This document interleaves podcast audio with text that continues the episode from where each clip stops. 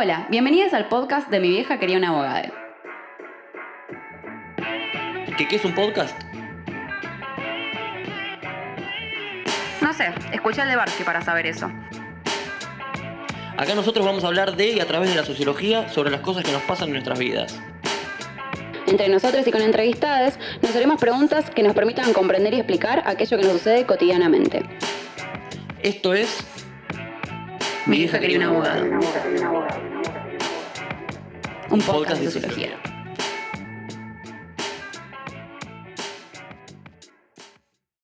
Hola, hola, ¿qué tal?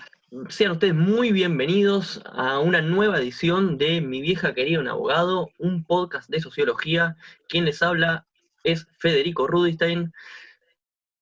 Eh, tengo acá junto a mí en este Zoom, en este humilde y hermoso Zoom, una, una invitada que todavía no la vamos a vender. ¿Por qué? Porque este segmento que se trae su segunda edición es ti- tiene mucho para tirar, tiene mucha tela para cortar y, y prefiero, prefiero que la introduzca mi compañero eh, Tomás Gulias, que va a acompañarme durante toda esta entrevista.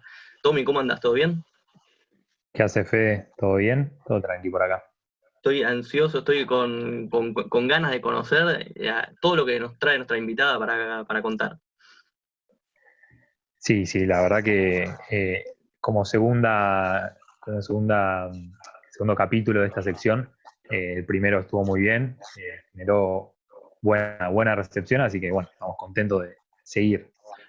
Para los que llegan esta primera vez a esta sección, en Mi vieja quería un abogado, un podcast de sociología, hemos decidido eh, comenzar a conocer trayectorias profesionales, trayectorias académicas, trayectorias de, formación diversas, eh, pensando en la diversidad que tiene justamente la carrera de sociología, la cual todos en la cual todos nos hemos formado, algunos incluso seguimos formándonos. Eh, esta pregunta que todos nos hemos generado y todos nos han generado, este miedo de, ¿y de qué vas a vivir? Amigo, ¿de qué vas a vivir? Ah, estudias sociología, ¿y eso qué? ¿De qué vas a vivir? ¿Cómo te vas a ganar el mango? Bien, bueno, esas preguntas que nosotros muchas veces no tenemos respuesta, hemos, nos hemos propuesto entrevistar y conocer las respuestas de otras personas que lo han logrado y lo están logrando, ¿no? Se puede vivir de esto. Así que eh, comenzamos, como bien dijo Tommy, la, la primera, la primera edición de esta sección. Eh, entrevistamos a Mariano de Martino, vimos una trayectoria profesional específica, análisis de datos, investigación de mercado, mucho vinculado con ese, ese- ese tema, y nos contó su experiencia. Hoy tenemos una nueva invitada, se llama Lucía Carnelli, eh, a la cual le doy la bienvenida, y, pe- pero antes le voy a, les voy a contar por qué eh, invitamos y la entrevistamos a ella, y aparte, qué es lo que, cómo se formó, qué es lo que, qué es, qué es ella, quién es Lucía Carnelli. Bien, ella es licenciada en sociología, como todos nosotros, a diferencia de Mariano, que era politólogo, es aparte profesora de sociología, y ahora aparte está haciendo la maestría en sociología económica en la Universidad Nacional de San Martín, pues Lucía ahora vas a tener tiempo para corregirme si me equivoco, eh, y aparte integra grupo de investigación, eh, es docente en la carrera de ciencia política, de la UBA también, y trabaja ahora mismo en el Departamento de Planificación, Monitoreo y Evaluación eh, en el PAMI, dentro de la Secretaría de Derechos Humanos y Políticas de Cuidado, en el PAMI. Así que, Lucía, bienvenida a mi vieja querida un abogado. ¿Cómo Bueno, estás? gracias. ¿Te presenté bien? Sí, muy bien, muy bien. ¿Ustedes cómo andan? Bien, ¿nos faltaba algún dato, algo ahí? No, eh, como para agregar, eh, soy docente en la carrera de Ciencia Política y también en la de Sociología, en la Facultad de Ciencias Sociales de la UBA. Perfecto. ¿Qué materia es la que estás dando ahora? En Sociología soy docente de la materia Pensamiento Social Latinoamericano, que es una materia optativa que en general se cursa en el, en el tramo final de la carrera. Eh, y en Ciencia Política soy parte del equipo docente de la materia Teorías de la Acción Colectiva.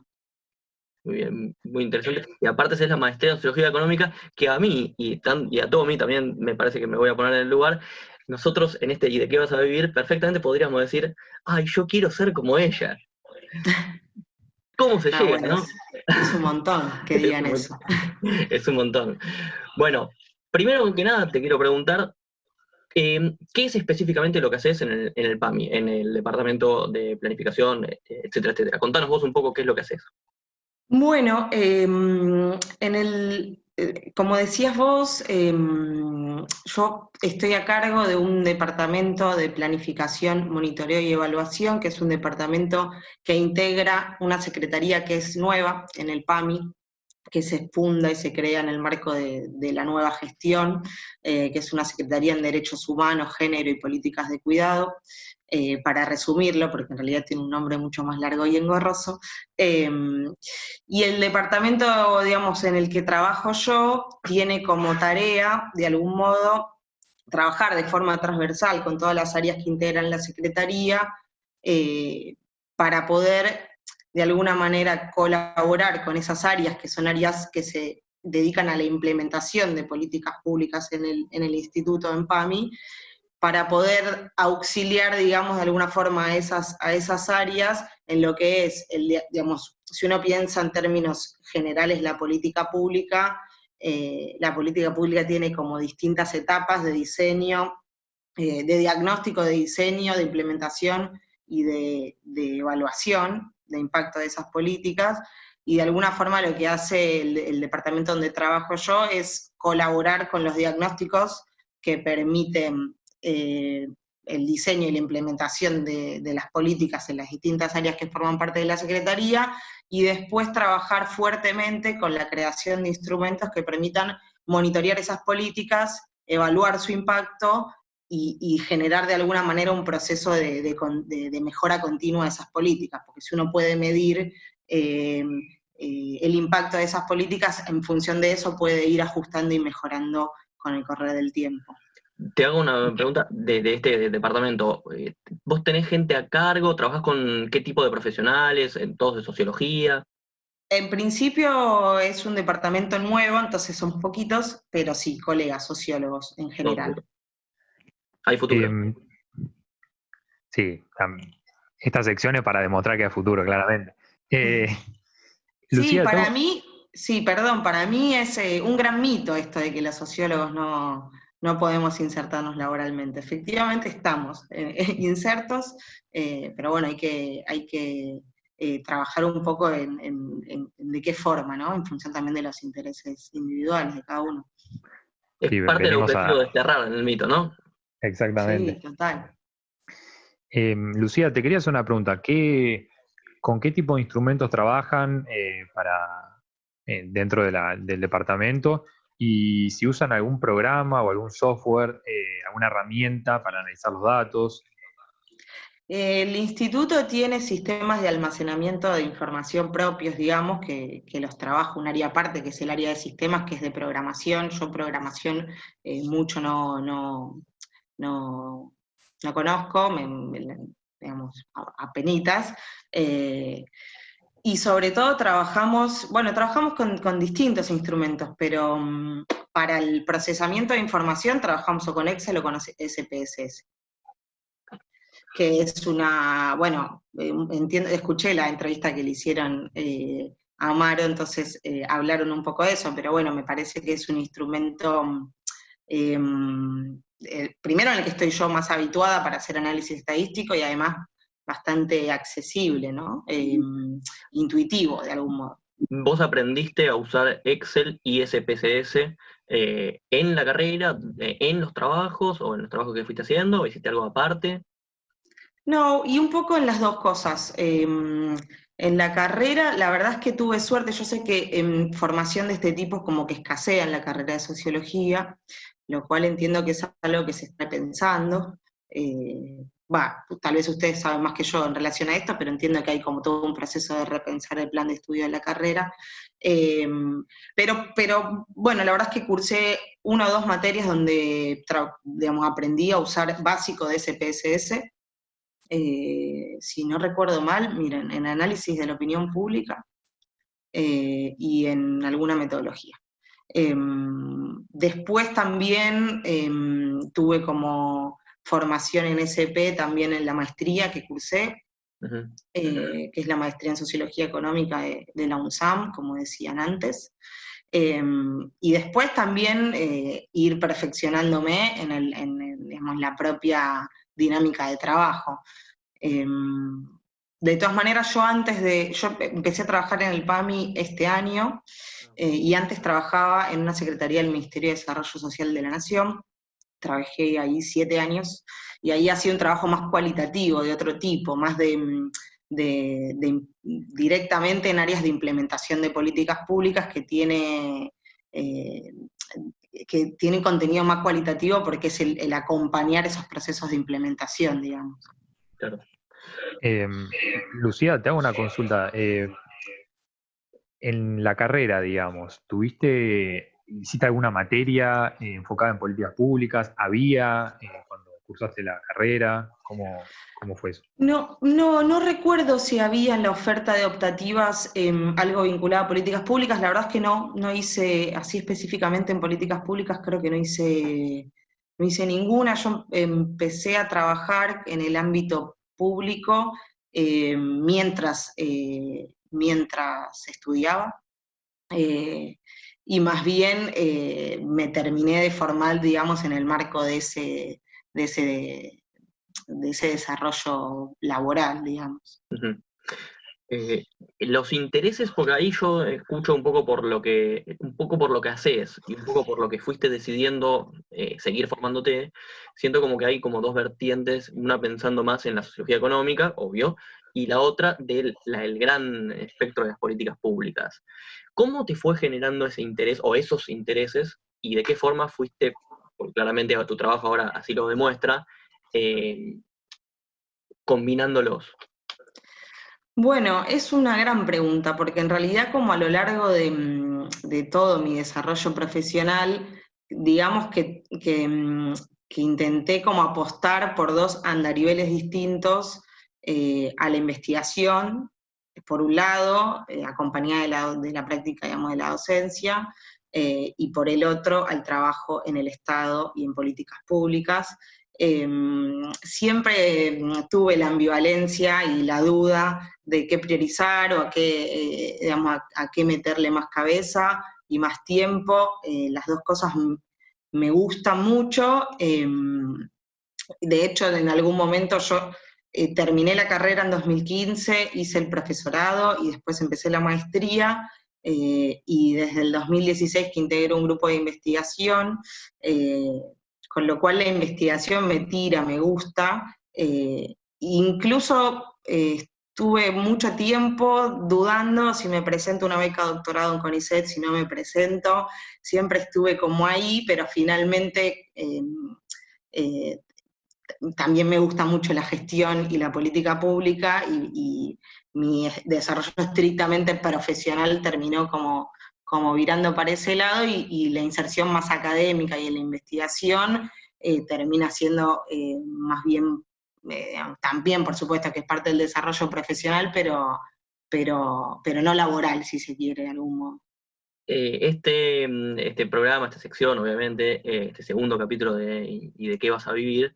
Tiene la particularidad de que va a salir también por, YouTube y por Instagram TV, o algunos fragmentos, toda esta cuestión, y va a estar eh, grabada en video. Y para los que estén viéndola en video y no solamente por Spotify, eh, en audio, van a poder ver que me estoy riendo, eh, voy sonriendo porque sencillamente me siento tan identificado porque estoy haciendo el profesorado, y para los que no saben, la UNSAM y la, la maestría en Sociología Económica, vos me vas a corregir si me equivoco, eh, y ahí si no hay nadie escuchando acá, eh, de, la UNSAM, es como el, como la referencia en esa materia, ¿no? De, Argentina, por lo menos. Eh, así que, nada, y a Tommy también lo veo de vez en cuando sonreír porque hay ahí como esta duda de la, presentación a la investigación, a, profesionalmente investigar vida académica o hacerlo mezclado con la, orientación pública, o hacerlo también en privado, porque viste como que uno no deja en ningún momento de investigar. Así que es una duda que se nos plantea a nosotros también. Sí, la carrera me parece que en general tiene una orientación a la formación en, investigación muy marcada, em, y la maestría en sociología económica también se podría decir que está, digamos, en esa línea, eh, no es una maestría que te forma que te da herramientas profesionales eh, en términos estrictamente laborales, sino que tiene también esa, esa, esa orientación hacia la investigación. Em, pero, pero, bueno, efectivamente eh, los sociólogos graduados muy poco se dedican a la investigación, 100% de su vida, eh, y exclusivamente, digamos, como laboralmente lo único que hacen. Em, porque bueno, también CONICET em, tiene, tiene limitaciones, digo, no, no, hay que concursar una beca y poder, eh, poder acceder a ella, no todo el mundo puede, puede, puede digamos, hacer eso, em, con lo cual hay todo un amplio espectro por fuera de la investigación eh, a lo que los sociólogos también nos dedicamos. Antes de retomar con una nueva pregunta, te voy a hacer una pregunta bien personal. Vos sabés que nos podés seguir, y no sé si nos estás siguiendo en eh, redes, tenemos Twitter e Instagram. También tenemos Facebook. Y los, sigo en Instagram. De hecho, hace poquito los empecé a seguir. Bien, sabés que entonces es arroba título en trámite y nos pueden seguir todos. No solamente Lucía, también nos puede seguir toda la gente que nos escuche y nos vea en YouTube, el canal de YouTube, arroba título en trámite, arroba eh, título en trámite, en Spotify título en trámite o con el nombre del podcast, eh, y en Twitter y en Instagram, arroba título en trámite. Estamos en todos los lugares de la misma forma, así que nos van a encontrar ahí. Retomo con la pregunta. ¿Tuviste a alguien en este momento final de la carrera y esta, bueno, sigo en el profesorado y esta, búsqueda difícil, eh, alguien que te guiara en ese, en ese camino? Em, ¿Alguien que te haya sugerido, por acá sí, por acá no? Y mm, yo al finalizar la carrera el último año concursé una beca estímulo BASIT, Em, que es como una beca de iniciación a la investigación. Em, la concursé y me salió, entonces ahí hice como mi primera práctica de investigación, ahí mi, director era Juan Warren, que es docente de la facultad. Em, y, un poco fue mi primera experiencia con la investigación, me gustó mucho hacerlo, estuvo buenísimo. Eh, y después de recibida me incorporé al equipo de investigación donde estoy ahora, que es el equipo de investigación que dirige Ana Natalucci. Antes era un equipo radicado en el Instituto Gino Germani, que es el Instituto de Investigación de la Facultad de Ciencias Sociales de la UBA, ahora eh, se encuentra radicado en el CITRA, que es el Instituto de Investigación que tiene la UMET. Em, la UMED, para los que no, conocen, porque este programa es ampliamente escuchado por diversas, en diversas partes del mundo, mucho en México, saludamos a nuestros amigos mexicanos. Eh, UMED es Universidad Metropolitana, ¿no? ¿Que dónde queda para ubicar un poco? Eh, no, la UMED es la universidad em, que depende del, del sindicato de SUTER. Ah, perdón, es verdad. está ubicada, creo que hay sobre la calle Sarmiento, Sarmiento y Callao, por ahí cerquita. tal cual. Eh, ahí correcto, eh, para orientar un poco. De hecho, para orientarme a mí. Em, bueno, y un poco como, como, formar parte de estos, de estos equipos, em, de algún modo fueron como eso, como las guías o la, forma de iniciarme eh, en esto, en, en, el ámbito más de la investigación académica. Juan Warren había sido mi docente en la facultad, Ana no, Ana Natalucci la conocí Em, un poco después por otros conocidos en común, eh, pero un poco integrar esos equipos de investigación fueron como la, puerta de entrada a ese mundo más de la investigación. Y hablando de, orientarse, ya que Fede se quería orientar, eh, la carrera de sociología tiene orientaciones, supuestamente, eh, están planteadas, no muchos o muchas las siguen, pero, pero están. ¿Vos antes de salir de la carrera? ¿Estabas haciendo alguna orientación o estabas orientando tus materias optativas por algún lado en especial? No, sí, la verdad es que se conoce poco las orientaciones que existen en la carrera, porque aparte me parece que tampoco están muy bien ni difundidas ni, implementadas, termina siendo, incluso hay la posibilidad de proponer una orientación propia, es, me parece que es un tema a revisar si se quisiera reformular, reformular el plan de estudios, con lo cual no, no hice, no hice ninguna orientación, fui eligiendo las optativas en función de lo que me interesaba y de lo que podía también, porque ya estaba trabajando, entonces siempre el estudiante en ese, en ese trayecto entre lo que puede y lo que le interesa. Un poco de pragmatismo. Total. Estamos con Lucía Carnelli, de vuelta repaso un poco, licenciada en Sociología por la Universidad de Buenos Aires, profesora, eh, ahora maestría de Sociología Económica en la UNSAM, investiga, trabaja en, el PAMI, trabajó en, el Ministerio de Desarrollo Social, en la Secretaría de, si, tengo anotado acá, eh, vos me corregís, Secretaría de Niñez, Adolescencia y Familia. Eh, Exacto. para repasar un poco, ¿no? Algo pensando en la carrera y, estas carencias que vos ya mencionabas, ¿no? Eh, ¿Alguna, alguna mm, herramienta que vos pienses que la carrera debería haberte dado y que tuviste que buscarla o posteriormente o en paralelo a la misma cursada? A mí me parece que la carrera es una gran carrera, que es, em, digo, me parece que es una carrera que permite formarnos em, con con pensamiento crítico que nos da un plus a los sociólogos a la hora de insertarnos laboralmente, porque me parece que es valorado la capacidad de análisis em, eh, que tenemos las sociólogas y los sociólogos, eh, tanto en el ámbito privado para la consultoría, la investigación de mercado, como para el ámbito público eh, en general. Em, igual para, me perdí. ¿Qué me habías preguntado? No, no, no, si tuviste eh, alguna carencia que hayas sentido en la carrera. Ah, bueno, eso es lo bueno, eso es lo bueno, pero lo malo a mí me, va, lo malo, carencia. Eh, me parece que hoy en día, en función de también el trayecto eh, de formación que hace cada estudiante, un sociólogo se puede recibir sin tener sin tener digamos, formación en políticas públicas o se puede recibir sin tener formación en paquetes estadísticos o análisis estadísticos, que son herramientas básicas que los sociólogos utilizamos en nuestras inserciones laborales, con lo cual me parecería bueno si uno tuviese que pensar en, poder, eh, eh, en un plan de estudios posible, digo, incorporar eh, materias eh, en política pública, en consultoría o análisis estadístico, me parece que, estaría bueno. También, en términos más generales, me parece que, la formación eh, que ofrece la carrera de sociología tiene una mirada bastante eurocéntrica, con lo cual también me parece que sería bueno que un sociólogo que se recibe en la Universidad de Buenos Aires lea a sociólogos argentinos y latinoamericanos durante su formación, que puede ser que, en función del recorrido que haga cada uno tampoco eh, reciba ese tipo de, formación y haga ese tipo de lecturas, con lo cual también eso me parece que, que podría ser una incorporación como positiva te traigo nuevamente al presente. ¿Qué es ahora, olvidándonos de la carrera, más de tu trabajo como socióloga? También te quería preguntar si tu primer trabajo como socióloga lo consideras que es este el actual o ya fue el, la Secretaría de Niñez, Adolescencia y Familia o tuviste uno previo.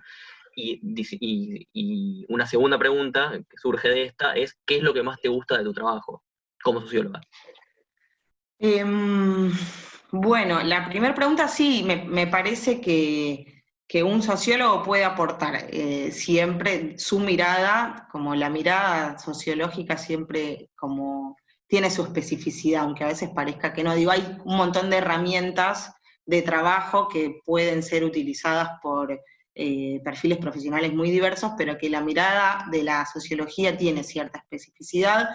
Por eso a mí me parece que ya en mi trabajo anterior, digamos, me sentía trabajando de socióloga, eh, aunque hacía algo distinto a lo que hago ahora. Eh, como les decía antes, hacía un trabajo más de, vinculado al seguimiento de la implementación de la política pública, que tenía un, eh, un, matiz mucho más cualitativo, si se quiere, y, y, ahora que, venía buscando este cambio hace bastante. Estoy integrando un, equipo de laburo que, tiene que también trabaja en política pública, pero de una mirada un poco más eh, cuanti, si se quiere, si uno quisiera... Forzando las cosas. Sí.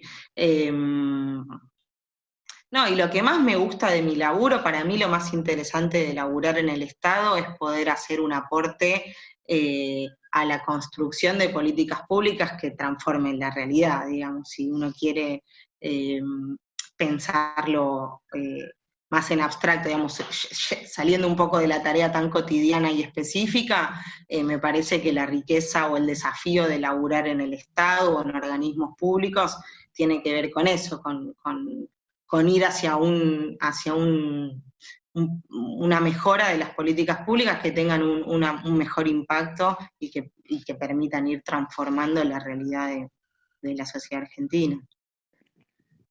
Lucía, eh, en el capítulo anterior con Mariano, eh, él, dentro del contexto de la pandemia, nos había comentado un trabajo que estaba haciendo, no es por comparar y, no, no, pensamos hacerlo con todos los entrevistados, pero eh, vos me habías comentado un poco eh, que hoy en día en el PAMI estaban trabajando con algo en particular respecto a, la pandemia.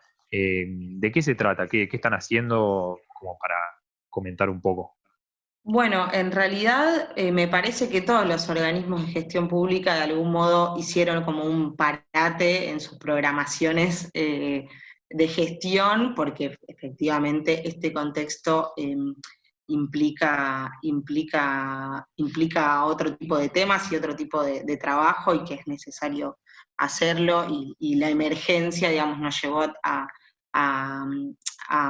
orientar algunas de nuestras tareas eh, hacia eso. El PAMI particularmente es una obra social, que es un organismo público no estatal, eh, que tiene a cargo 5 millones de, afiliados, de los cuales el 90% son personas mayores, de 60 años y más. Con lo cual, el 90% de nuestra población es hoy día población de riesgo, eh, y eso implica, digamos, repensar desde el instituto un, montón de, cosas en relación a, esta población eh, de riesgo, que es la mayoritaria en relación a, nuestra población general. Eh, y se han implementado una, gran cantidad de medidas eh, en este contexto que van desde la digitalización de los trámites, eh, eh, la, entrega de medicamentos gratuitos y un montón de, políticas que tienden a facilitar, a facilitar en este contexto em, el desarrollo, digamos, de, la vida de nuestra, de, nuestro, de nuestra población afiliada, pero particularmente en lo que respecta a mí y a este trabajo puntual que yo hago en este departamento, en la Secretaría em, hay, por ejemplo, eh, parte de eh, un área de la Secretaría que, integro yo tiene a cargo todo lo que son las prestaciones eh, geriátricas, que es un problema importante en el marco de la pandemia, em, lo que pasa en las instituciones de este tipo, las residencias de larga estadía para personas mayores. Eh, sobre todo porque hay mucha circulación de trabajadores en esas instituciones que, en general las causas de contagios vienen, vienen por ese lado, y la dificultad en las instituciones de este tipo es, que si hay un contagio es muy difícil evitar que sea un contagio masivo, porque es muy difícil aislar. Bueno, y el Instituto PAMI tiene eh, convenio con alrededor de 500 eh, residencias de larga estadía en todo el país, y, lo que se hizo, por ejemplo, desde el departamento nuestro, apenas empezó la pandemia en marzo, fue hacer un relevamiento en, las, en todas las instituciones geriátricas, en todas las residencias a lo largo de todo el país, que desde el departamento diseñamos ese cuestionario y después el trabajo de campo se hizo a través em, de las agencias que tiene el PAMI a lo largo de todo el país y, los trabajadores en cada territorio. Em, y bueno, y procesamos esa información porque la idea era relevar el estado de esas, de esas, de esas instituciones y luego con esa información elaboramos un índice de riesgo de contagio que tenía algunas dimensiones en particular que para nosotros y para el equipo técnico de la Secretaría eran importantes a la hora de pensar si es posible eh, eh, evitar o no evitar un brote o un contagio masivo en esas instituciones, vinculadas al uso de, equipos de protección personal, vinculadas a, los propios, al propio espacio físico de las instituciones o al recurso humano que disponen, Tal cual, bueno, hicimos un índice eh, que eso nos permitió poner el ojo en las instituciones más problemáticas o que, desde bajo nuestro punto de vista era más difícil eh, o, digamos eran más propensas a que haya eh, contagios de ese tipo. Entonces eso nos permitió activar alertas rápidamente y, intervenir directamente en esas instituciones más, más, digamos, riesgosas de contagio cerrando, acercándonos al cierre de este interesante, la verdad que nos pasó lo mismo con en la entrevista con Mariano, uno puede, así, en tanto colegas y en tanto interesados sobre estas trayectorias, uno puede quedarse hablando y seguir, seguir, seguir, seguir. Eh, yo voy a concentrar en dos sencillas preguntas. Una es si pensás que tiene, interesado al mismo tiempo, una si pensás que eh, la carrera o las carreras de sociología tienen poca poca orientación respecto a distintos, los distintos caminos o los distintos trabajos que uno puede hacer, como si marca poco los distintos, las distintas posibilidades y alternativas que, efectivamente el, rol y la profesión de sociólogo eh, tiene. Eso por un lado, y lo segundo es que recomendarías a aquellos que les gustaría específicamente trabajar en lo que sería tu área o que quieren encarrilarse hacia, ese, hacia ese lado. Eh, como las conferencias de prensa, que hago dos preguntas al mismo tiempo para ver si... Sí. Em, a ver, em, yo no sé si la carrera no es que no muestra eh, las diferentes eh, posibilidades de inserción laboral que tenemos nosotros, sí me parece que es una carrera que está eh, centrada en la formación del, del, investigador, del sociólogo o socióloga investigador investigadora. Eh, y en ese sentido, eh, digamos, al margen de, la, formación de la carrera, sí creo que, la trayectoria que desarrolla cada uno en su inserción laboral eh, es fundamental para ir terminando de adquirir esas herramientas que te permiten seguir formándote en el propio proceso de, tu trabajo, digamos. Y por el y la última, porque claro, me hacen dos y me las olvido. Claro, sé, lo sé, eso es, el problema que tenemos todos, que nos vamos olvidando las cosas en el camino, a mí también me pasa, a todos nos pasa pasado. Eh, ¿qué, ¿qué, recomendás a, aquellas personas, a aquellos estudiantes? de Este programa lo escuchan, eh, o quiero creer, ¿no? Que lo escuchan mucho la población joven, ingresante, interesado en ingresar a la carrera de sociología. Eh, tal vez alguno, alguna persona interesada en la inserción laboral que es que se parece a la tuya o a ese área, ¿qué recomendarías eh, habiendo pasado por ese...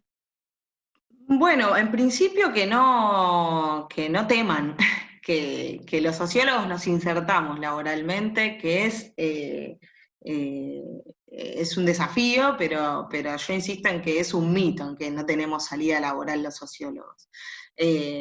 Después, particularmente para quienes estén interesados en el trabajo en el Estado o en políticas públicas, mi recomendación es, si están cursando la carrera y hay alguna oferta de materia eh, eh, vinculadas a estas temáticas, que las, que las cursen, que las aprovechen. También hay, yo digamos, no, lo hice, me formé eh, eh, de posgrado en otra cosa, pero hay, hay una oferta de posgrado interesante en materia de políticas públicas en diferentes universidades e instituciones. Eh, y también, eh, digamos, me parece que es fundamental como conversar, preguntar con colegas, con compañeros que ya están trabajando en eso donde nos interesa trabajar eh, para, saber, porque también hay algo de la inserción laboral que tiene que ver con eso, ¿no? con, el contacto que también uno hace a lo largo de su recorrido con, distintas personas, colegas y compañeros eh, que también nos van como orientando eh, en este camino. Tommy, ¿y de qué vas a vivir? No sé, pero me tienta, la política pública me tienta mucho, y con lo que está contando Lucía más. Eh, no, y además, como decía Fede, sociología económica también es un tema que me interesa, así que me siento muy identificado eh, y me pareció muy interesante la entrevista y lo que nos contaste. Bueno, gracias. Gestión, investigación, eh, política pública, docencia. Eh, un montón, un montón, y seguramente, bueno, te, seguís formando, y no sé si tenés algo en los planes pensando en seguir estudiando algo más. Em, y en principio tengo que terminar mi tesis de maestría. Eh, así que eh, en principio pienso eso, que no sé cuándo será, porque la gestión, eh, la verdad que come mucho de tiempo y de energía, pero espero que este año pueda terminar esa tesis. y después no lo sé, la verdad, no lo, no lo tengo ahí en mente. Muy bien, bueno. Incertidumbre, no, no perdamos la incertidumbre que, alimenta. tampoco, tampoco sé si es eh, obligación continuar, ¿no? Como bueno. Pregunta, bueno, muy bien. Bueno, desde acá y toda la gente que hace título en que, eh, que constituye título en trámite, que conforma título en trámite, los que hacemos Mi vieja quería un abogado, te agradecemos enormemente, nosotros dos te agradecemos enormemente la participar, compartir tu experiencia, tu trayectoria, nos suma un montón a nosotros y esperamos que les sume un montón a la gente. Por eso armamos esta sección, este segmento, que es la segunda, es el, segunda el segundo capítulo de la segunda edición, pero esperamos que sean muchos más, porque como nosotros dijimos, y vos también eh, eh, te adheriste, es incontable la cantidad de, de, diversas eh, inserciones laborales que, tienen los sociólogos. Eh, y desde acá, obviamente, hacemos la fuerza para alentar a la gente que estudie, se sume y, y bueno, nos sale el corporativismo de adentro. Sí, bueno, sí. Sí, bueno, sí, sociólogos y, en general las distintas disciplinas de las ciencias sociales. Eh, bueno, gracias a ustedes por la invitación y felicitaciones por este laburo que vienen haciendo que está, muy bueno. Bueno, muchas gracias. Y aprovechamos para recomendar, previo al cierre, nuevamente nos pueden seguir en arroba título en trámite, Twitter e Instagram. No, no terminás este día sin seguirnos en Twitter, si tenés Twitter. Ok, bueno, ahora lo hago. Eh, así le, mangueamos un, libro a Guillermo Levi, así que así le mangueamos un seguidor más en, las entrevistas. Nosotros hacemos entrevistas para conseguir seguidores, es así. Perfecto. bueno, muy bien. Eh, Lucía, te agradezco mucho. Eh, Tommy, ¿algo más? ¿Alguna última cosa? Nada más. Eh, agradecer a Lucía por, el tiempo que, nos diste y bueno, esperemos que nos sigas en Twitter. Gracias a ustedes. Impresión. Bueno, hasta acá hemos llegado con esta segunda edición de ¿Y de qué vas a vivir? Este segmento que hemos arrancado con, Mariano de Martino, a los cuales remitimos dirigirse antes o después de escuchar esta entrevista con Lucía. Eh, hasta acá llegamos. Tommy, conforme, si no, quedará para la próxima. Conforme, seguramente para una segunda, segunda, edición de este capítulo. Para más, y tenemos todavía, queremos eh, escuchar cuando saque la tesis, vamos a redirigirnos a Lucía para conocer, a ver qué hizo y, que la venda también. Así bueno. que, ¿sí? Estamos ahí, compromiso asumido. De una. Muy bien. Bueno, hasta acá hemos llegado. Muchísimas gracias a todos por escucharnos y será hasta la próxima, ¿no? Nos despedimos, ¿sabes cómo vos, ya escuchaste nuestros programas? ¿Cómo nos despedimos? Nosotros somos la banda de título en trámite y esto fue Mi vieja quería un abogado. Un podcast de sociología. Vamos, viejo. Hasta la próxima.